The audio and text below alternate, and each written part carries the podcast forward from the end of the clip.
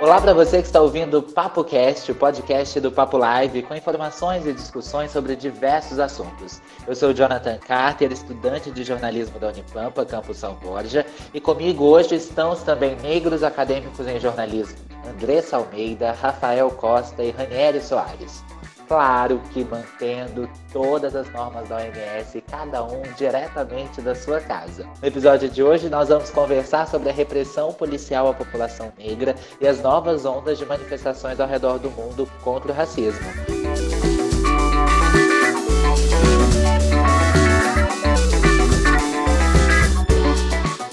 Oi, Ranieri. Oi, Carter. Oi, Andressa. Oi, Rafa. Eu sou Ranieri, também sou estudante de jornalismo na Universidade Federal do Pampa, quinto semestre, e faço parte do projeto de extensão Papo Live. Seja muito bem-vindo, Ranieri. Oi, Andressa. Oi, Rafa. Sejam bem-vindos ao Papo Cast. Oi, muito obrigada pelo convite. Tudo bem, tudo certinho, muito bom o convite, agradeço muito e estamos aí para fazer um programa que seja um programa maravilhoso, né? Bem informativo. Ai, tomara, vamos falar sobre bastante coisa que a gente já está um pouco acostumado, né, de vivências, mas bora lá. Temos visto ao redor do mundo diversas manifestações populares contra o racismo. Manifestações estas influenciadas inicialmente pela morte de George Floyd, um segurança negro que já imobilizado foi sufocado até a morte por um policial branco no mês passado nos Estados Unidos. Aliados ao mundo nessa angústia e o cansaço de tantos anos de opressão, atos ocorreram também aqui no Brasil, com exemplos próprios, como do menino João Pedro, que desapareceu após levar tiros dentro de casa durante uma operação da Polícia Federal em São Gonçalo, no Rio de Janeiro. O menino só foi encontrado morto horas depois no IML da cidade. Tudo isso em tempos de pandemia, onde a Covid-19 assola a nossa realidade com um devastador contágio da população. E aí, Andressa, Rafa, Rani, eu queria saber como que vocês estão vendo esses atos que estão acontecendo ao redor do mundo, que começaram nos Estados Unidos. Uh, eu acho que quando a gente fala sobre violência policial, né, a gente precisa entender o, o histórico que, fazendo uma, um recorte né, mais para o Brasil, a gente precisa entender que essa violência policial ela não é de agora, né? Assim como ela acontece nos Estados Unidos, ela acontece no Brasil e ela acontece no mundo inteiro. Mas quando a gente fala de violência policial, a gente precisa uh, tentar entender quando e como ela começou, principalmente no Brasil, né? Uh, atualmente o Brasil ele está num dos países que mais mata, né, pessoas, pessoas e jovens negros. Eu entendo essa, essa violência policial começando desde que uh, os escravizados foram libertos, né? Inclusive se existiam diversas leis uh, logo depois que se teve a abolição da escravatura uh, se reprimir a população negra, né? Inclusive, isso vai ser o que vai gerar depois o encarceramento dessas pessoas, né? Que são leis, essas leis, elas basicamente colocavam tudo que a população negra uh, tinha como errado, né? Como sido aval para se ter violência e para se ter prisões. Uma delas era uh, a capoeira, né? Bom, se tu tivesse praticando capoeira, tu podia ou ser preso ou ser espancado pela polícia, e existia uma lei que uh, firmava isso, né? Então, acho que a gente precisa entender, quando a gente fala de violência que, policial, que ela não começou, sei lá, com a morte de João Pedro ou com a morte do George. Ela vem sendo legalizada pelo Estado há muito tempo, né?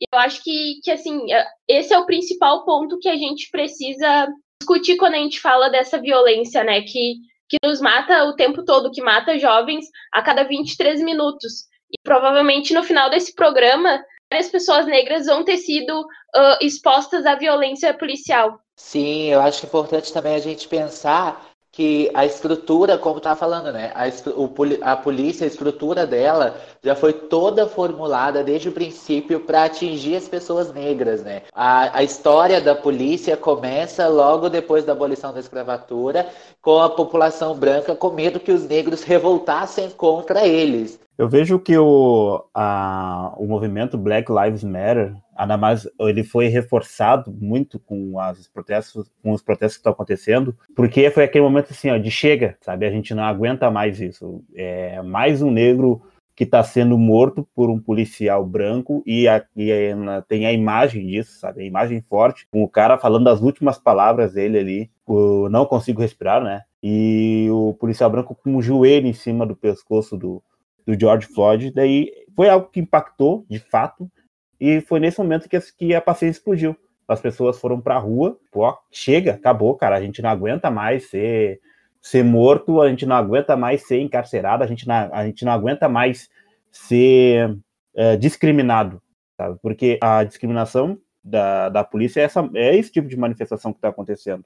Né? Aliás, a manifestação do racismo por meio pelo meio da polícia, porque é, alguma, é um órgão que devia nos proteger está nos matando, sabe? O que é, é horrível, é horrível. Tanto que aí agora chegando, tendo, tendo um, um, patamar no cenário brasileiro, a gente tem vários exemplos que aconteceram aqui, né? Como foi com João Pedro, como foi com a Agatha, como foi com os, o episódio dos 80 tiros, e como foi com, o, com aquele jovem que também morreu da mesma maneira asfixiado dentro do, do mercado, né? E aí parece assim que até uma, uma pequena crítica que eu faço, né? Que precisa acontecer numa espécie de centro uh, das atenções que, digamos assim, Estados Unidos, para as pessoas se ligarem que o racismo está acontecendo, que ele está aí na rua, e parece que o racismo nasceu na semana passada, a partir do momento que o George Floyd foi morto, né? Que daí todo mundo foi para a rua, e aí os outros países também, as pessoas dos outros países também começaram a ir para a rua.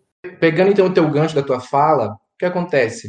A semana passada, no programa Papo de Segunda do canal GNT, o Emicida, ele fez uma declaração, ele fez colocações bem interessantes sobre a cobertura midiática brasileira entre casos de racismo local e o caso do George Floyd. Ele falou o seguinte, abre aspas, vai cobrir um caso de racismo internacional, se refere à cor da pele da vítima, se refere que ela foi assassinada por um policial. Quando a gente trata de um caso doméstico, toda essa percepção some, fecha aspas. Aí eu pergunto o seguinte, o que acontece então com a mídia brasileira e com o próprio movimento negro que parecem esperar ser pautados pelos Estados Unidos, porque pegando mais ou menos esse gancho da tua fala, o país não tem forças suficientes para pautar suas próprias causas sociais na mídia? Aqui, os negros são 54% da população, né? Nós somos maioria da população. E enquanto isso, nos Estados Unidos, a, os negros correspondem a 14% da população. E ainda assim, lá eles conseguiram uh, uh, eleger um presidente negro. Mas aqui nós somos maioria, só que a nossa educação nos ensinou isso, que foi até um, um algo que a Sandra de Sá falou também numa entrevista para a CNN, que ela falou bem assim: os brancos são educados para serem superiores, os negros são educados para serem inferiores. Então, é, aquilo me deu como um baque, sabe? Porque justamente a gente não consegue. A gente tem alguns lugares dentro da, dentro da mídia que a gente se vê representado, né? E isso tomou bastante força nos últimos anos. Só que a gente ainda continua nessa, nessa nessa educação colonialista, né? Eu acho que também fazendo um gancho assim essa essa pergunta do do Ranieri, eu acho ela muito importante, né? Porque eu acho que às vezes a gente tem que cuidar e entender que o processo dos Estados Unidos, né, ele foi bem diferente do processo que o Brasil teve, né, com relação à, à população africana vindo para cá, né, e todo o processo, vindo não, né, sendo sequestrada e trazida para cá de forma obrigada. E eu acho que a gente precisa entender que o Brasil ele tem uma coisa muito peculiar e uma coisa que nos faz uh, achar que a gente tem algo que a gente não tem, né? Que é a democracia racial. O Brasil ele se pauta muito pela democracia racial. E é uma democracia que ela não existe, né?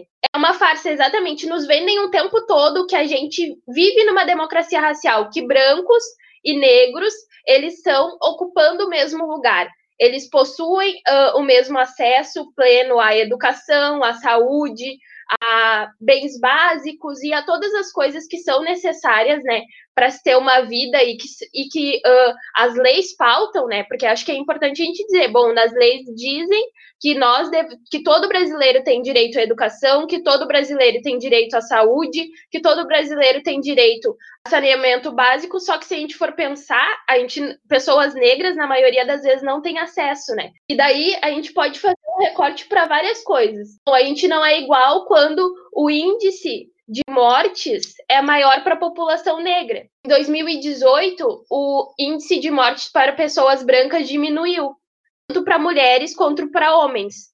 E para a população negra aumentou, tanto para mulheres quanto, quanto para homens, né? Então, como é que a gente vai dizer que todo mundo é igual quando quem mais morre no Brasil são pessoas negras? Quando quem mais tem, quem mais sofre com desemprego são pessoas negras. Eu acho que que, que o, o que todo mundo tenta dizer é que a parte, é, apesar de serem lutas idênticas, a gente tem, a gente necessita de uma, de uma reestruturação no âmbito social brasileiro, porque a gente tem uma história diferente, a gente tem sim toda uma construção da realidade completamente diferente, que leva a gente para o que a Andressa estava falando, desse mito da democracia racial, que foi muito, muito é, debatido pela, pela autora antropóloga Lélia Gonçalves é, durante, ao longo de todas as suas obras, que inclusive é uma, era uma militante negra, né? Estava sempre à frente dos movimentos e lutando. É, que precisa de fazer essa reestruturação, que essa reestruturação ela seria a e a reestruturação de todo o modelo, não só da polícia, como eu trazia no início do, da nossa conversa, porque a polícia ela é só um, um, um eixo, né? Um, um, lado dessa história, né? Mas a gente puxando para trás, a gente vê que isso está no alicerce da sociedade. É, além disso, eu não sei, eu não sei se vocês vão concordar comigo, mas isso também passa pela televisão, pelo entretenimento. Quando, por exemplo, na televisão, dificilmente tu vai ver um personagem negro em um papel que não seja o da empregada, ou do segurança, ou do motorista. Apesar de que nos últimos anos a gente já percebe sim uma melhora na representação do negro na telenovela. Mas, a, mas ainda assim, são geralmente os mesmos atores, fazendo mais ou menos o mesmo tipo de personagem, enquanto poderíamos ter maiores representatividades.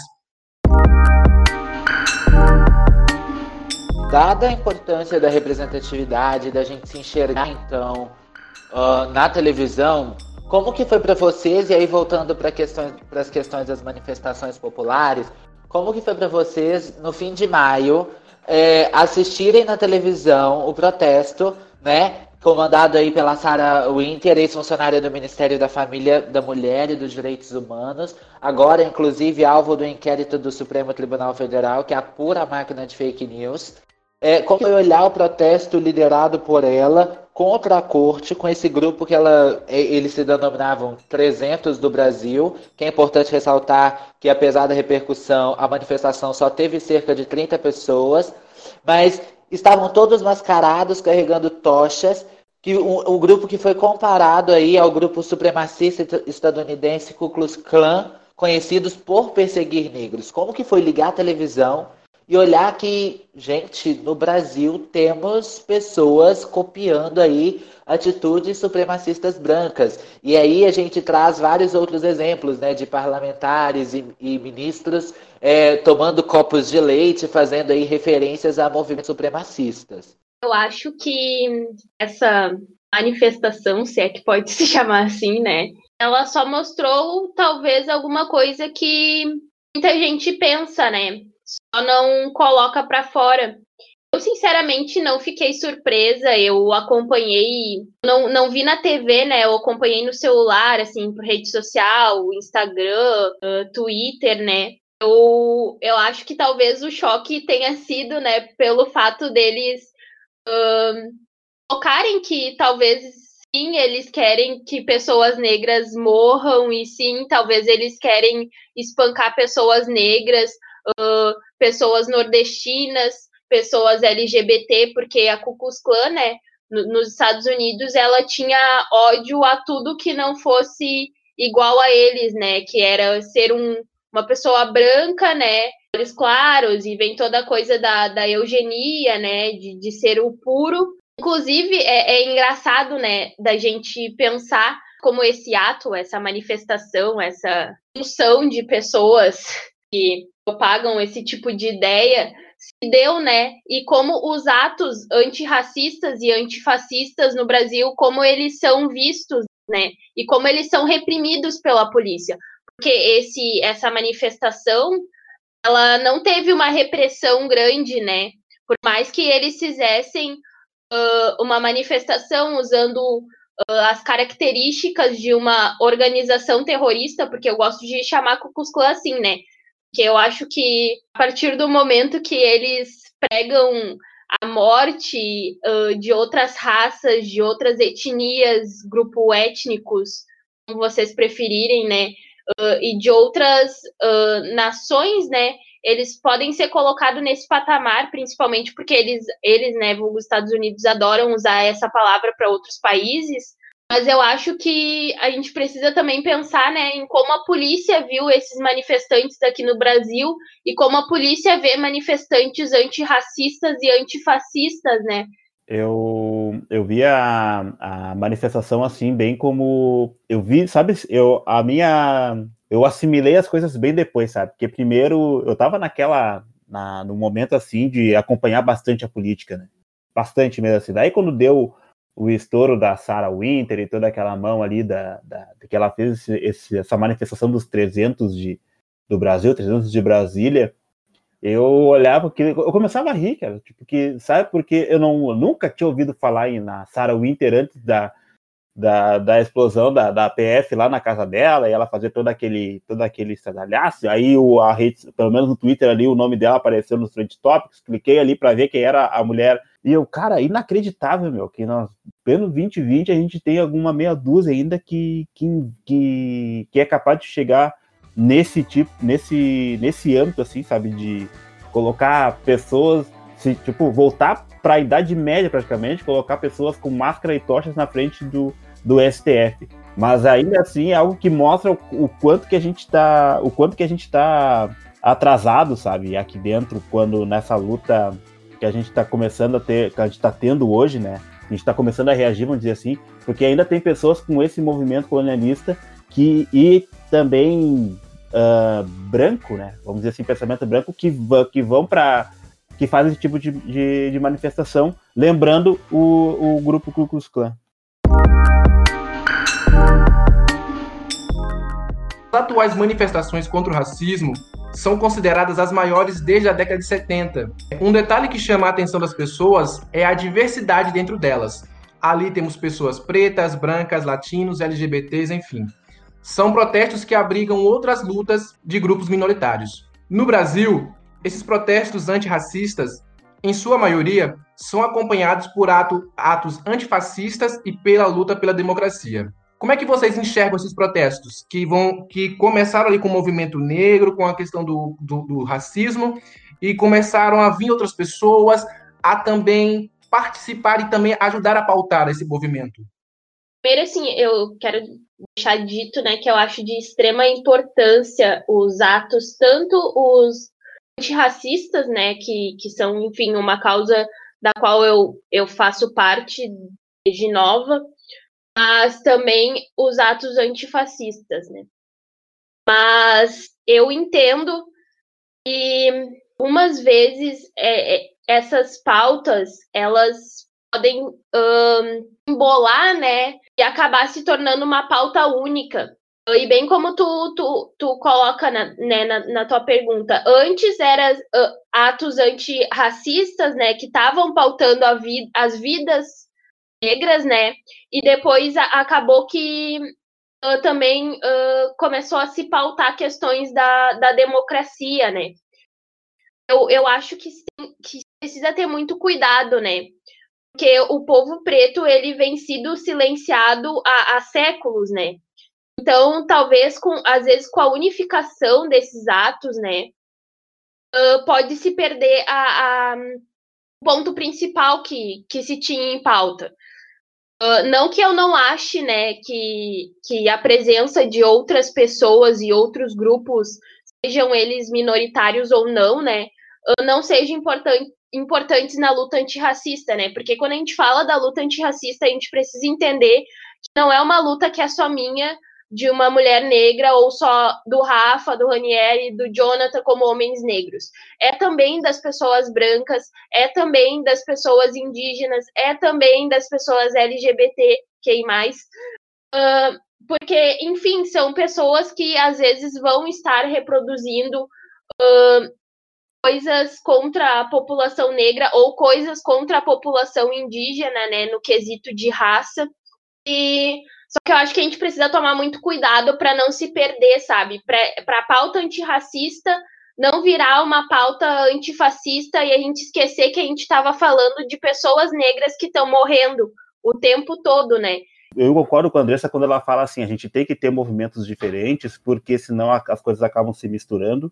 E aí, ó, nossa, a gente acaba esquecendo de uma pauta para colocar outra. A gente não está deix... a gente não tá falando de que o nosso movimento antirracista não vai aceitar negros, brancos, indígenas. A gente só está a gente só tá manifestando uma, uma, uma, um grito que está trancado na nossa garganta há muitos anos, né? Há muitos e muitos anos e gerações. O fato é que quando a gente começa a se misturar com a, com a política do jeito que ela está hoje, porque o movimento antifascista ele nasceu porque os, os chamados 17, vamos dizer assim, estavam na rua já todo domingo, ignorando, uh, ignorando recomendações da OMS, né, sem máscara, álcool gel e tal, e aí eles continuaram com isso, aí o pessoal, não chega, vamos baixar esse movimento deles.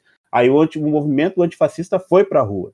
E aí, logo na sequência veio o Black Lives Matter, e aí o pessoal o antirracista, tipo, bah, é verdade, meu, vamos, vamos aproveitar então que tá todo mundo para a rua, né, com o movimento preto que está tendo lá nos Estados Unidos, e vamos, vamos fazer a nossa manifestação assim. E de fato está sendo dessa maneira. Pelo menos a, semana passada teve em Porto Alegre já um, no domingo, só que daí as, as movimentos estavam diferentes. Enquanto o movimento antifascista estava na frente, da, na área militar do centro de Porto Alegre, o movimento antirracista fez uma caminhada até o Largo Zumbi dos Palmares. Tipo, essas, as pautas se dividiram, sabe? Mas o movimento antirracista não, não fez assim, não levantou uma bandeira de aqui só entra negro. Não, aqui entra todo mundo, sabe? Que é a favor da nossa luta.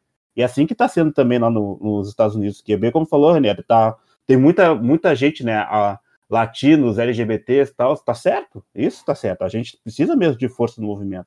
Só que daí a gente tem que saber separar quando, o, quando, o quanto contra o que a gente vai começar, a gente começa a gritar. A democracia a gente está gritando há horas, né? A gente está falando ali há horas que nós temos ali um presidente que está fazendo umas barbaridades aí no, no governo, tem os apoiadores e o movimento de ah, chega, eu convido para o debate é, um artigo da Raquel Barreto falando sobre o racismo, sobre o olhar crítico da Lélia Gonçalves. E aí eu acho que a gente consegue é, falar um pouco melhor sobre essa questão que o Ranieri traz da, das lutas, porque é, eu, a, a, Raquel vai trazer para a gente que a Lélia falava exatamente isso, que a cultura brasileira, apesar dela ser toda baseada e receber todas a, as interferências da cultura negra, a cultura brasileira ela é riquíssima é, através da cultura negra.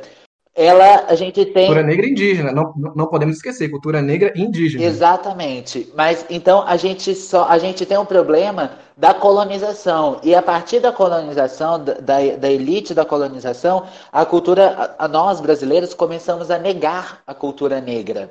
E, infelizmente, mesmo negando a cultura negra, a gente passa a produzir esse racismo como sintoma da, dessa como sintoma dessa negação. E aí eu acredito e acho que, que é o que a Lélia tenta trazer para a gente, é a importância da gente estar, tá, então, fortalecendo essa cultura negra, tirando esse, esse espírito de inferioridade que nos foi colocado a partir da colonização, tá tirando esse espírito de pessoas que não são capazes, de cachorro vira-lata, e esse instinto que a gente tem de é, que culturalmente somos é, um pouco somos tentados a querer ser brancos, a querer é, ter uma vida de pessoa branca que nós não temos e que, na verdade, não é a realidade do Brasil. Né? Isso é uma, é uma mentalidade que foi introduzida pela elite e que, infelizmente, a gente está reproduzindo, reproduzindo, reproduzindo. E aí, é, eu acho que é importante quando a, a Andressa traz essa questão da gente saber dividir a luta antirracista da luta antifascista, porque na luta antirracista a gente está lutando por justamente essa quebra dessa mentalidade é, europeia, branca, e essa busca por, por uma essa busca por um, por um ser que não existe. E enquanto na luta antifascista, que é muito digna também, é muito necessária, dado o momento político que a gente vive no nosso país, a gente está lutando pela democracia, a gente está lutando é, pelas questões políticas, pelas nossas liberdades uh, que são consagradas pelo Estado Democrático. Então, eu acho que é importante a gente saber diferenciar, porque são pautas diferentes, elas podem se unir e devem, até porque enquanto a gente está fazendo lutas antirracistas, a gente está lutando sim pela liberdade de ser quem somos, pela liberdade de irmos a um shopping e não sermos seguidos por seguranças, pela liberdade de não de podermos ficar em casa e não sermos alvos de tiros como João Pedro, podermos enfim, podermos fazer, ter a nossa vida, né? Então são lutas que se complementam, mas a gente precisa dividir e separar aí a, os objetivos de cada causa. Que o movimento nas ruas ele foi acompanhado por movimentos também nas redes, como a gente de, falou desde o início. As hashtags Vidas Negras Importam e Terça Preta foram levantadas e ficaram nos trendings por vários dias. Assim, os pertencentes de risco da pandemia também poderiam colaborar com os manifestos de casa. E aí eu quero perguntar para a Andressa e para o Rafa se vocês é, acreditam na força desse movimento para a reestruturação da nossa realidade. Um, vejo que acredito que esse movimento que está tendo hoje é mais um movimento assim que vai entrar para uma para os livros de história, assim espero, né? E que, e que ele venha, venha mesmo a somar com essa luta que a gente está que a gente tá travando, que, né, que a gente já trava há tantas gerações e que diminua bastante o racismo para nossas nossas gerações, porque essa a gente é a nossa nossa vez de lutar. A nossa, o pró, os próximos que vierem depois da gente vão vão tem tem de continuar lutando, mas eu não sei quando é que a gente vai ter uma geração de pretos que vai viver naquele mundo ideal, sabe? Mas é, é importante mesmo que a gente que a gente continue nesse que a gente continue nesse, nesse movimento, que as pessoas tenham consciência do que do que está acontecendo, que as pessoas tenham consciência de manifestar a sua luta antirracista, sabe? Também por rede social, mas também aprendendo, lendo, Uh, o, uh, autores negros, sabe, falando com grupos negros também, tentar saber o que, que o que, que qual é a nossa realidade para que esse tudo isso tenha um resultado positivo para todo mundo. Manifestantes anti-racismo, no último final de semana lá em Bristol, derrubaram e jogaram no rio a estátua de Eduardo Colston, um escravocrata, dando início a outras manifestações exigindo que símbolos racistas sejam defenestrados. Há duas semanas veio a público um áudio do presidente da Fundação Cultural Palmares, Sérgio, Cam é, Sérgio Camargo, classificando o movimento negro como escória maldita, que abriga vagabundos, e chamou zumbi de filho da puta que escraviza pretos. Eu quero, eu, eu, eu pergunto aqui para vocês o seguinte: não tá na hora do movimento negro revisionar o papel do zumbi? Uh, acho que respondendo essa pergunta, né, uh, o movimento negro ele tem pautado, e daí eu trago de novo a lei 10.639, que foi pautada pelo movimento negro unificado, né, teve como uma, uma, das, uma das referências, né, do, do movimento negro unificado foi a Sueli Carneiro, né? Uh, onde ela coloca exatamente sobre a questão dos currículos eurocêntricos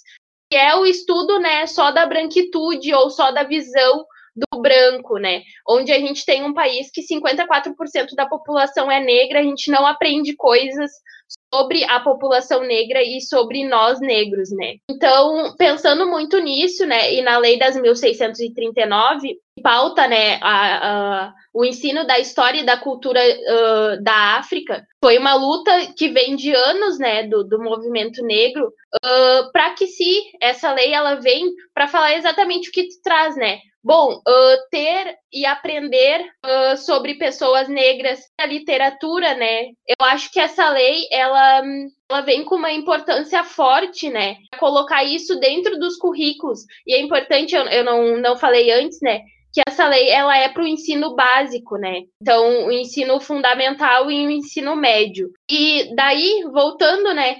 porque tu falou que o movimento negro ele, ele precisaria rever uh, sobre o, o zumbi, eu acho que uh, a gente precisa ter cuidado, né? Com, com algumas. Porque às vezes a gente acaba comprando alguns discursos que eles não são nossos, né? A gente vai acabar reproduzindo isso e fazendo uma coisa que uh, a branquitude ela fez desde que ela sequestrou os nossos antepassados em África. Uh, isso é não entender a dinâmica de países, né, de, de um continente, porque são sistemas completamente diferentes, né? Então, eu acho que quando a gente uh, solicita que o movimento negro ele uh, reveja ou interprete ou qualquer coisa do tipo novamente uh, o que foi o zumbi é também ignorar a história que o zumbi teve, né? Não só zumbi, mas Dandara, e está fomentando o que talvez eles queiram, né? E a gente também tenta entender que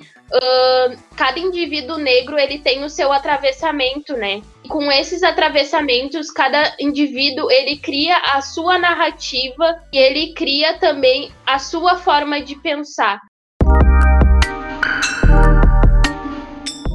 Como você acha que as pessoas não negras podem lutar, ajudar na luta antirracista? É, tentar, é, elas podem fazer cartazes ir para rua? O que, que elas podem fazer? Acho que é a pergunta que a gente mais ouve e talvez vocês já tenham até respostas prontas sobre isso, mas eu gostaria de saber. Quando a gente fala, né, do que pessoas não negras podem fazer, né, nós pessoas negras, né, e pela nossa luta, a gente precisa colocar, né, que tem que ser para além de uma hashtag, porque essa pergunta, assim, ela me lembrou muito o meu Instagram durante as últimas semanas, que era tipo 53 DM perguntando que eu, pessoa a pessoa branca em questão, né, podia fazer nessa luta. Então eu coloco que para além de uma hashtag, né, eu acho que as pessoas, elas, as pessoas brancas, né, elas precisam entender que elas têm muita mais voz do que a gente na maioria das vezes. Quando eu digo isso é que talvez às vezes elas falarem sobre questões raciais em determinados lugares vai ser muito mais efetivo do que a minha fala. Ou porque eu não esteja naquele lugar, ou porque o resto das pessoas não uh, compreendem ou não querem compreender o que eu falo, né? Eu acho que é importante colocar uh, nessa luta, né? Tentar entender o, o que é o ser negro no Brasil, né? A leitura, eu acho que a leitura é uma coisa básica, né? Quando se quer ajudar, né? E estar nessa luta com. Eu não gosto de usar a palavra ajudar mesmo usando mais de uma vez nesse momento, mas faltar né, vidas negras. Eu acho que a gente, as pessoas brancas, elas têm diversas formas, né, de estar tá nessa luta. E daí eu vou usar o, exemplo dos Estados Unidos, onde as, uh, as pessoas brancas elas faziam o cordão uh, de isolamento uh, contra a polícia, né? Elas eram a linha de frente à proteção daqueles corpos negros. Eu acho que isso é algo tão emblemático, né? E tão importante porque elas se colocaram como as pessoas que talvez fossem ser presas primeiro, livrando a população preta que estava ali no ato de ser presa, né? Eu acho que aprender e ouvir pessoas negras é uma coisa muito importante. Uma coisa que eu coloquei assim várias vezes no, no, no meu Instagram era: bom, o que você, pessoa branca, né, tem feito? Você tem lido autores negros? você tem debatido com, com, nas, suas, nas suas disciplinas ou no, no, no, seu estágio, no seu trabalho, sobre questões raciais? Uh, eu acho que esses são os pontos, assim. Estar aberto para discussão, uh, fomentar a discussão né, sobre isso, uh, ter um aporte teórico, aprender, ler, ouvir pessoas negras, assistir live de pessoas negras, consumir de pessoas negras, né, gente? Se a gente for parar para pensar, também não adianta muito estar tá fazendo cordão de isolamento, mas não consumir, não fazer dinheiro chegar nas pessoas negras, que é uma coisa que a gente também precisa, né? Não basta ser racista, não, aliás, não basta não ser racista, é necessário ser antirracista, né? Essa é a frase mais famosa, pelo menos assim nas redes sociais, que é da Angela Davis, que é exatamente o que a o que a Andressa falou, sabe? A gente nesse último Uh, nessas últimas semanas, assim, a gente viu bastante manifestação nas redes sociais, assim, da, tá, da, da, tela preta, né, sabe, daquela foto sem nada, e como, aí eu, eu até tinha me perguntado, que eu não, eu não sabia, né, da, desse movimento da, da, da foto preta, eu achava que era luto, né, porque geralmente é assim, mas daí depois eu vi do que, que se tratava.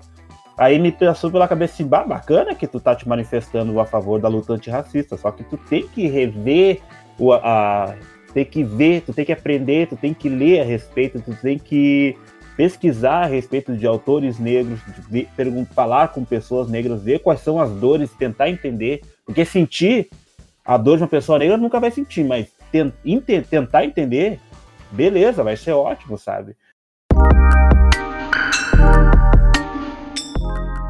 Nós estamos numa pandemia com mais de 750 mil, mil casos, com quase 40 mil mortos. Como é que vocês então avaliam a saída de grupos pró-democracia é, em protesto, mesmo estando numa pandemia? Vejo que a que a, os, as manifestações pró-democracia é, é, mais aquela resposta mesmo aos atos fascistas que vem acontecendo, os atos pró-governo, né, que vem acontecendo, porque a gente liga a televisão no domingo de tarde e a gente vê todos os dias, os caras estão na frente do Palácio Planalto, por exemplo, de bandeira do Brasil, né, que foi um símbolo que eles roubaram mas eu vejo que a, a, a, é porque pela primeira vez assim a gente tá a política, nossa política está ultrapassando o tá ultrapassando a importância do Covid-19, sabe? A gente está tendo tanta gente na rua, né? E tanta gente cansada de ver esses, esses 17 gritando todo domingo. A gente sabe que não são, que eles não são um número justamente expressivo, sabe, grande, mas eles ainda assim estão na rua fazendo isso. E aí, como é que a gente vai acabar com isso? Justamente, é, é ótimo, ideal que a gente faça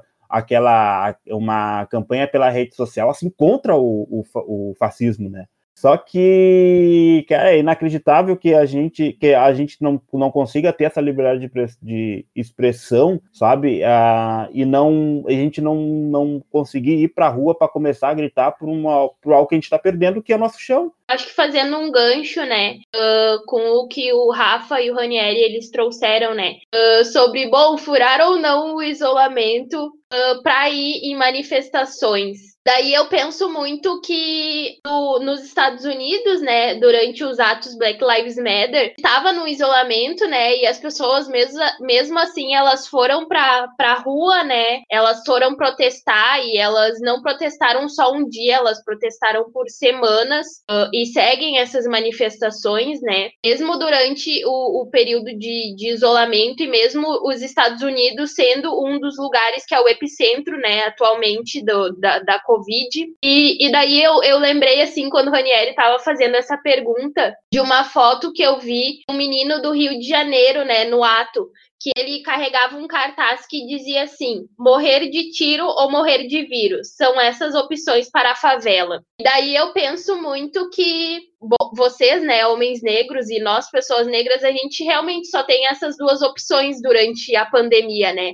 ou a gente provavelmente pode vir a morrer decorrente de violência policial, ou a gente pode vir a morrer por causa do Covid, né? Que é o que tem assolado também as populações negras, e é importante da gente colocar isso.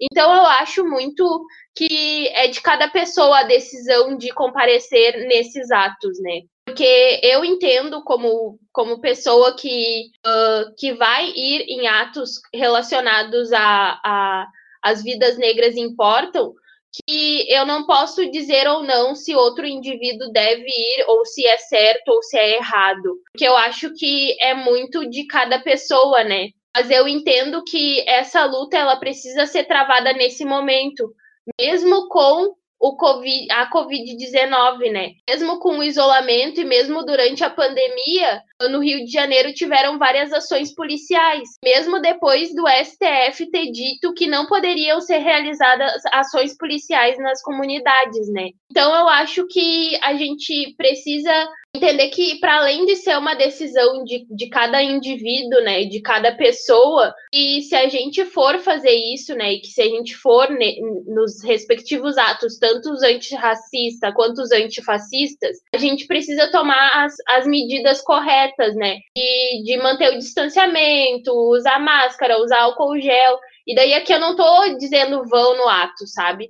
Eu acho que, como eu falei antes, é de, é de cada pessoa mas a gente também tem que entender que a gente, pessoas negras, continuamos morrendo com isolamento ou não de Covid ou de tiro na cara, né? Ou de desaparecimento. Então, acho que também é importante colocar isso. Eu acho que ir para a luta é importante porque a gente está indo pela luta. É, é mais uma luta pelo direito de, assim, pelo menos vamos lidar só com o Covid. É porque o, a, a nossa, como a Andressa trouxe, né? As opções que a gente tem é Ou a gente lida com o projeto de genocídio social, né, que é esse projeto da, da polícia de fazer ações nas comunidades e entrar atirando e não olha para quem está matando, ou a gente luta contra a crise sanitária. E aí a gente está tendo que lutar contra as duas coisas ao mesmo tempo. Né? A população negra está tendo que lidar com o projeto de genocídio e com a crise sanitária. Então ir para as ruas é uma forma de falar assim, gente, pelo amor de Deus,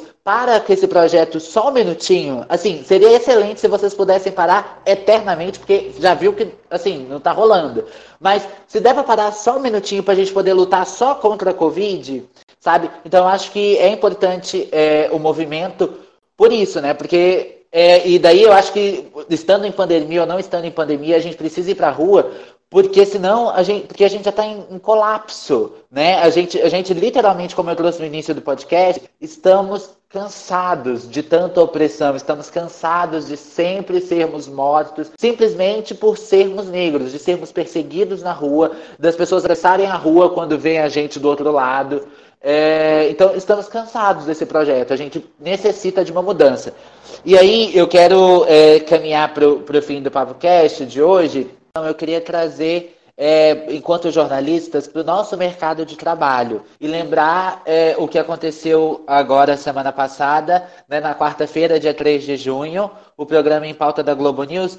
Ele fez história, né, quando ele escalou apenas jornalistas negros pela primeira vez para um debate sobre as causas raciais no Brasil e nos Estados Unidos. Lembrando que este debate com pessoas negras só aconteceu por conta da péssima repercussão que teve o programa anterior, que só levou jornalistas brancos para falarem sobre a pauta. Então teve uma péssima repercussão nas, nas redes sociais e aí eles fizeram um programa especial somente com pessoas negras Uh, ah, para falar sobre racismo, que é o mínimo, né, gente? Uh, e aí eu queria saber de vocês como estudantes de jornalismo, como vocês analisam a relação do mercado de trabalho com a contratação de profissionais negros? Eu vejo que a. Sabe que teve. Quando eu vi o painel, me lembrou muito a foto que a gente tirou na Unipampa ali na, no ano passado, ali, né? Só com as pessoas negras. E aí a gente conta as pessoas nos dedos, sabe? Tipo, ah, mas tem tant, tantas poucas gente, tanta. Tanto, nós somos tão poucos aqui dentro. Só que daí quando a gente se juntou, a gente viu que, é, que a gente é bastante, que nós, nós temos nós somos um, bom número lá dentro, pelo menos, né? Dada todas as, as, realidades que a gente tem ali. E aí, quando apareceu o painel, esse cara tem bastante gente mesmo, sabe? Tem um que trabalha na Globo, a Globo News, que é a Aline, se não me engano, é ela, e mais uma, as outras meninas ali. E aí, o, a, a Maju e o, o Heraldo na, na Globo, né? Aí são, são o mesmo, mesma emissora, porém canais diferentes. E aí com aquele feedback bacana que tá tendo isso, sabe? Que bom que teve aquela repercussão negativa, porque justamente eu não, eu não consegui ver na, no, a repercussão, sabe? Eu fiquei sabendo depois de noite e que bom que depois a, a teve essa iniciativa e eles vieram a público para falar e a gente vê que cada um que começou a falar das suas raízes ali, a gente se aproxima muito das pessoas, sabe? E a gente, é que eles, eles falam ali, eles têm aquelas, aquelas histórias, tipo, ah, quando eu era pequeno aconteceu isso, ah, o meu cabelo era dessa maneira e as pessoas brancas falavam disso. Cara, a gente viveu isso no colégio, a gente viveu isso, né, sabe, durante boa parte da, da, da, nossa vida. Daí agora, quando a gente vê esse tipo de transformação acontecendo nas redes sociais, das pessoas, da, da pessoas pretas, sim, bastante gente sendo antirracista, sabe, sendo, tendo consciência da sua negritude, é, é excelente, porque tá tendo essa, essa, tá tendo essa transformação, isso vai ser repassado adiante para os nossos netos e bisnetos, né? Então, é, dentro do mercado de trabalho também, uh, eu vejo assim, no, ainda mais no jornalismo, vai e também pegando um gancho da minha da minha experiência na universidade privada, assim, vai muito da é muito meritocrático internamente, sabe? Mas aí é, é um por mais que seja isso, tem que brigar bastante para te destacar. Tu tem que ser, mais uma vez, né? Aquela história, tu tem que, por, por ser negro, tem que ser melhor em, melhor em tudo porque a tua cor chega, na, chega primeiro na, na, nas pessoas. Então, geralmente, quando a gente vai fazer algum trabalho, alguma, alguma entrevista assim, é, bem como até eles falaram assim, a, acho que foi a Zileide que falou, bah, eu já vou com o microfone da Globo, da Globo, da Globo News na mão para me identificarem. A minha, a minha tática era ficar com o crachá do, do veículo que eu representava, sabe? Na, quando eu trabalhava na. Era, não era bem trabalho, era tipo um estágio, né? Mas na, na última faculdade que eu fazia, que tinha uma agência lá dentro, a gente fazia bastante reportagens internas mesmo, né? Eu já ia com o crachá, com a camisa, já me, me identificando, com uma câmera, né? Às vezes eu ia só como fotógrafo, ó, eu tô aqui para tô aqui para tirar fotos, aqui para te entrevistar e tal, tal, tal. E muita gente, aí depois, né, no final do, do meu estágio, a minha coordenadora falou: ó, excelente que tu, que tu foi o que mais se destacou, porque tu tá sempre pronto.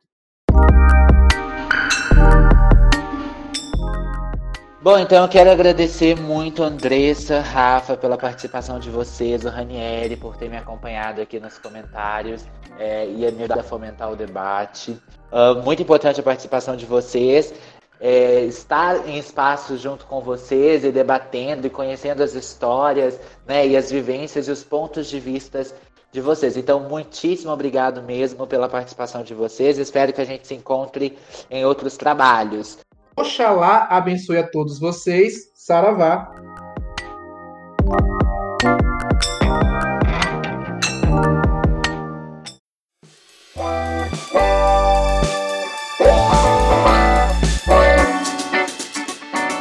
Com a apresentação de Jonathan Carter e Ranieri Soares, produção de Camila Dallavecchia, Jéssica Marian e Roger Dalcin, edição de som de Otávio Ramos. O Papo Cast vai ficando por aqui. Lembrando sempre que esse podcast é uma produção acadêmica do projeto de extensão Papo Live da Universidade Federal do Pampa, Campus São Borja. Acompanhe o Papo Live através das redes sociais, no Twitter, arroba Papo Live, no Instagram e Facebook, Papo Live com dois Z's no final. Obrigado a você pela companhia até agora e até o próximo papo.